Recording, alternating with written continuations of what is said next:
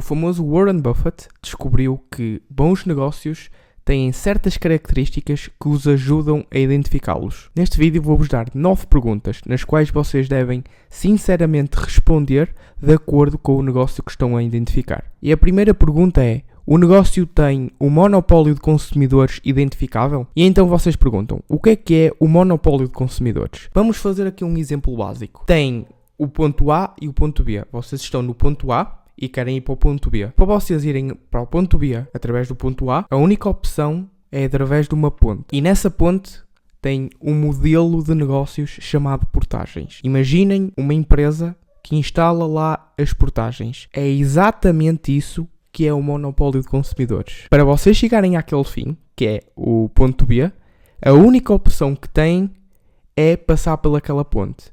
E através daquela ponte se construiu as portagens. E é através dessa mesma ponte, a única opção de chegarem ao ponto B através do vosso ponto A é pagarem portagens. Isso é o monopólio de consumidores. No caso das empresas, pode ser tudo. Pode ser uma marca reconhecida em que vocês, eu e todas as pessoas dependam, assim como serviços prestados. Na parte dos produtos, são mais facilmente identificáveis as empresas que são monopólios de consumidores. Digam-me uma marca de refrigerante conhecida em todo o mundo: Coca-Cola. Quem tem os direitos do filme A Pequena Sereia? Aqueles que as crianças viram todos quando eles eram mais pequenos, a Disney. Por outro lado, as empresas, segundo a sua prestação de serviços, que são monopólios de consumidores, são mais difíceis de identificar. Geralmente encontram-se na publicidade, em agências de marketing e na televisão, por exemplo até no, no Facebook e no Instagram. Apesar destes tipos de empresas que prestam serviços ou têm produtos bastante reconhecidos, terem um monopólio de consumidores não quer dizer que vão ser sustentáveis a longo prazo. Podem ter sim um grande produto e uma grande prestação de serviços, mas falta então ver o processo qualitativo e quantitativo da própria empresa. Um grande produto é um excelente começo, mas um grande produto não representa uma grande empresa. Segunda pergunta à qual vocês devem responder: Os resultados da empresa são bons? E sim, têm tendências ascendentes? O monopólio de consumidores é realmente muito importante no começo da análise de uma empresa.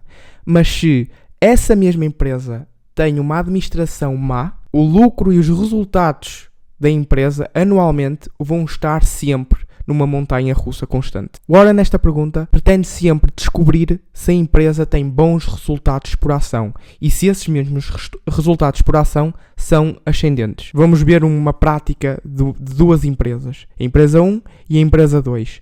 No caso da empresa 1, vimos que Desde 1987 até 1996, o resultado por ação a cada um desses anos tem sempre vindo a crescer. No caso da empresa 2, já de 1987 a 1996, os resultados por ação têm sido muito inconstantes. Até deram, em 1991, um prejuízo de 0,23 dólares por ação. Neste caso prático que vimos agora, entre a empresa 1 e a empresa 2, a empresa 1 pode mostrar um monopólio de consumidores de acordo com aquilo que vimos dos resultados por ação. Terceira pergunta: a empresa está financiada de forma conservadora a longo prazo? Warren Buffett gosta imenso de empresas que são bem financiadas a longo prazo, ou seja, que são conservadoras no seu processo de financiamento a longo prazo. Se elas têm uma boa administração, bons resultados e são um monopólio de consumidores, então não há necessidade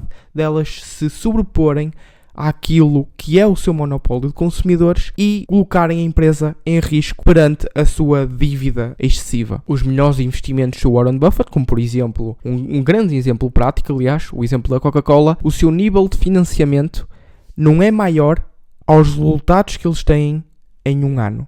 Isso é estarem bem conservados. Mas, no entanto, nem sempre é mau contrair uma grande dívida. Vamos pôr os pontos nos is. Se tu vires que uma empresa contrai uma dívida para adquirir outra empresa que tenha monopólio de consumidores, então aí sim é uma boa dívida contraída. Para isto, há três tipos de situações. Quando o passivo a longo prazo serve para a aquisição de outra empresa, então as regras são as seguintes. Se dois monopólios de consumidores sobem ao altar, então provavelmente vai ser um grande casamento. A partir daí, com dois monopólios de consumidor a gerar boas receitas, a amortização dessa dívida contraída para adquirir aquela empresa, outra empresa de monopólio de consumidores, não demorará muito a abater. Mas uma segunda regra, é onde as coisas começam a ficar piores, é quando um monopólio de consumidores, uma empresa que é monopólio de consumidores, usa essa contração de nova dívida a longo prazo para adquirir uma outra empresa que não é monopólio de consumidores, então isso é um investimento medíocre. Agora, a pior regra que pode acontecer é quando uma empresa que não é monopólio de consumidores adquire outra empresa, também não é monopólio de consumidores, e contraiu uma dívida para o fazer, então aí temos grandes e grandes problemas. Uma quarta pergunta que tens de fazer é se a empresa a qual estás a analisar obtém consistentemente uma elevada rentabilidade do capital próprio. É como o capital próprio de uma casa, por exemplo. Imaginem que compraram uma casa por 200 mil euros, com o objetivo de arrendá-la. Para fechar o negócio, investiu 50 mil euros do seu próprio dinheiro e pediste emprestado ao banco 150 mil euros. 50 mil euros que investiste na casa é o capital próprio da propriedade. Quando arrendares a casa, o montante que receber das rendas, depois de pagares essas mesmas despesas, por exemplo, a hipoteca, os impostos, será então a rentabilidade do capital próprio. Se arrendaste a casa por 15 mil euros ao ano e tens custos de 10 mil euros, então estarás a ganhar 5 mil euros por ano com o teu investimento de 50 mil. Nesse caso, a rentabilidade do capital próprio de 50 mil euros seriam 5 mil recebidos. Isso traduz numa rentabilidade de 10% do teu capital próprio. Só para vocês terem um benchmark daquilo que é uma realidade nos Estados Unidos, a rentabilidade média do capital próprio nos Estados Unidos é de 12%.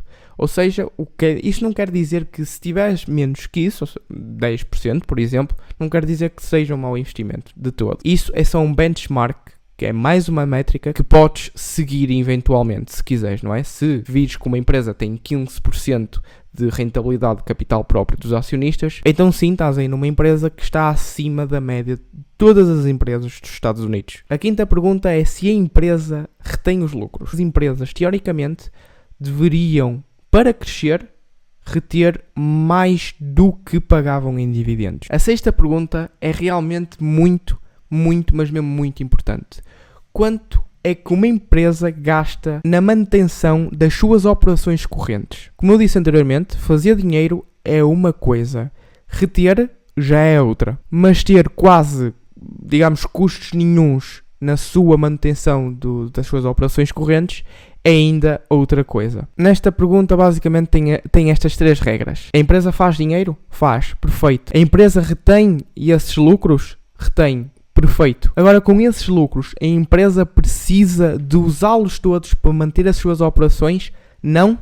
Então é perfeito. A regra principal para esta pergunta é se uma empresa faz um milhão de euros a cada ano, isto de lucros, e retém todos os cêntimos desses mesmos lucros, mas no entanto, na outra fase da moeda, a cada dois anos tem que gastar 2 milhões de euros na manutenção das suas operações correntes, ou seja, trocar as máquinas, basicamente substituir os equipamentos degradados pela produção. Aí, caso isso aconteça, a empresa não está realmente a fazer dinheiro. Uma excelente empresa para Warren Buffett é sem dúvida uma empresa que lucre nesses dois anos esses mesmos 2 milhões de euros, que consiga reter a maior parte desse dinheiro e, com esse dinheiro retido, consiga gastar míseros euros em manutenção das suas operações correntes. Uma sétima pergunta, e esta pergunta não é ao acaso que vem a seguir à, à, à, recente pergunta que tivemos a analisar, é se a empresa está disponível com esses lucros feitos em adquirir outras oportunidades de negócios, na expansão, por exemplo, da sua, das suas operações, ou até mesmo na recompra de ações. Será que a administração faz bem esse trabalho? Uma das chaves para Warren Buffett para responder a esta pergunta é, sem dúvida, analisar empresas que conseguem reter maior parte dos seus lucros e terem a capacidade de reinvestirem em outras empresas com uma rentabilidade do capital próprio acima da média. Pensa no seguinte exemplo se te dessem 10 mil euros por ano durante os próximos 10 anos e colocasses esse dinheiro na gaveta da tua cómoda, ao fim desses mesmos 10 anos, tinhas poupado 100 mil euros, correto? Digamos que agora tens um toque mágico, como por exemplo Warren Buffett, e conseguiste reinvestir os teus ganhos a uma taxa anual de 23%. Então, ao fim desses 10 anos, o montante poupado seria 370 mil e 388 euros. Esta é uma soma realmente muito superior àquela da qual se tivesses retido aqueles 10 mil euros que ganhaste nos 10 anos, não é? E tivesses acumulado dentro da tua casa. Se elas conseguem fazer dinheiro e conseguem reter esse dinheiro e não têm qualquer custo de manutenção das suas operações correntes, então elas vão ter dinheiro para investir. Se elas não investem, então elas não estão a expandir o negócio como elas deveriam expandir. Mas há um porém: se a empresa com esses lucros retidos tiver a conseguir uma rendibilidade do capital próprio acima da média que conseguiu nos anos anteriores, tudo bem, que fique lá o dinheiro e continue a investir. Caso contrário, Warren Buffett acredita que é muito melhor entregar como forma de dividendos e nós, acionistas, pegarmos nesses dividendos e alocarmos noutro negócio melhor. Uma oitava pergunta é se a empresa consegue ajustar os preços à inflação anual de uma certa economia. A inflação, como toda a gente sabe, faz os preços gerais subirem. O problema dos negócios que não são monopólios de consumidores é que, enquanto há inflação, os preços do trabalho e da matéria-prima ao longo dos anos vão sempre aumentando. Portanto, se essa empresa não tem uma determinada potência na na concorrência, ou, ou seja, o, não é um monopólio de consumidores, então eles são obrigados a descer o preço para continuar a estimular a procura. Isso é um caso grave para uma empresa como as empresas de viação. As companhias aéreas enfrentam todo o tipo de custos, sejam em combustíveis, em contratos dos, dos sindicatos, equipas de terra, mecânicos e as próprias assistentes de bordo e muitos, muitos outros custos que eu agora já não me estou a lembrar, são tudo custos muito elevados e que sobem gradualmente junto com a inflação. Juntamente a isso, imaginem que uh, surge uma guerra de preços. Por exemplo, a TAP com a Rainer. Temos a TAP contra a Rainer, em que os custos sobem juntamente com a inflação e como eles querem estimular a procura, eles vão ter que descer a TAP, por exemplo, desce os preços. A Rainer pode até muito bem conseguir uh, ultrapassar essa, essa fase de inflação dos custos, mas como vê que a TAP está então a estimular a procura com a sua redução dos preços, ele, a própria Rainer verá a sua procura reduzida drasticamente nesse ano. Portanto, quando a TAP desceu os preços, então a Rainer vai ter que descer também. Por exemplo, para Warren Buffett, um monopólio de consumidores é livre de aumentarem os preços de modo a acompanhar assim a inflação. Isto sem experimentar uma quebra completamente da procura. Deste modo, os lucros mantêm-se gordos, independentemente da economia estar inflacionada ou não. Um caso muito bom para isto é o caso da Apple. Nona e última pergunta: o valor acrescentado pelos resultados retidos aumentará o valor da empresa? Graham Smith acreditava que o mercado era composto por duas componentes. Uma era o investimento orientado para longo prazo, levando o mercado a refletir o valor intrínseco de uma determinada empresa, e a outra componente é a componente estilo casino, a de curto prazo. Acredita vivamente que as oscilações a curto prazo, o exemplo prático é esta do Covid, que estamos numa constante montanha russa, são grandes oportunidades para as pessoas pacientes como eu e como investidores a longo prazo para tirarem proveito.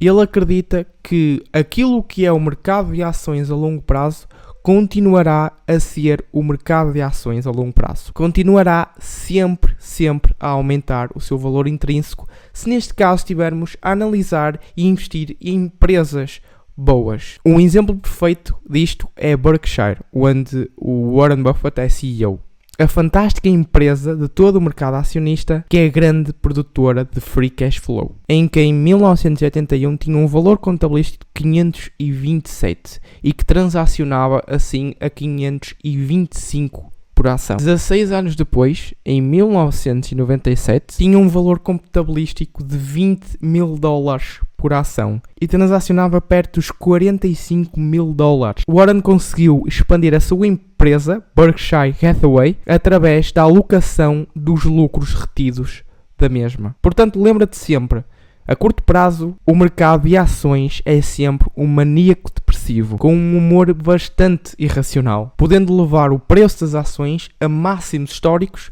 ou até mesmo a mínimos completamente irracionais. Estas são as principais nove perguntas mais essenciais antes de decidires alocares um determinado capital teu para uma empresa. Tenta fazer este exercício no modo prático, no modo de treino, por exemplo. Pega no annual report de uma dada empresa, vê o que é que eles fazem, qual, é o business deal, o que é que eles têm de risk factors e analisa os documentos contabilísticos dessa mesma empresa. Vê o mercado num geral e vê a indústria num geral em que esse, essa mesma empresa está inserida e faz a tua própria análise de acordo com estas nove perguntas que discutimos neste vídeo. Obrigado mais uma vez por estares aqui comigo a assistir a estes vídeos. Uh, se não é pedir muito, também uh, para continuar estes vídeos e para saber que vocês estão a gostar mesmo destes vídeos, deixem o vosso like. Caso contrário, se não gostarem, metam aí nos comentários aquilo que eu posso melhorar. O meu nome é Gonçalo Ribeirinho e espero vos ver nos próximos vídeos. Até à próxima.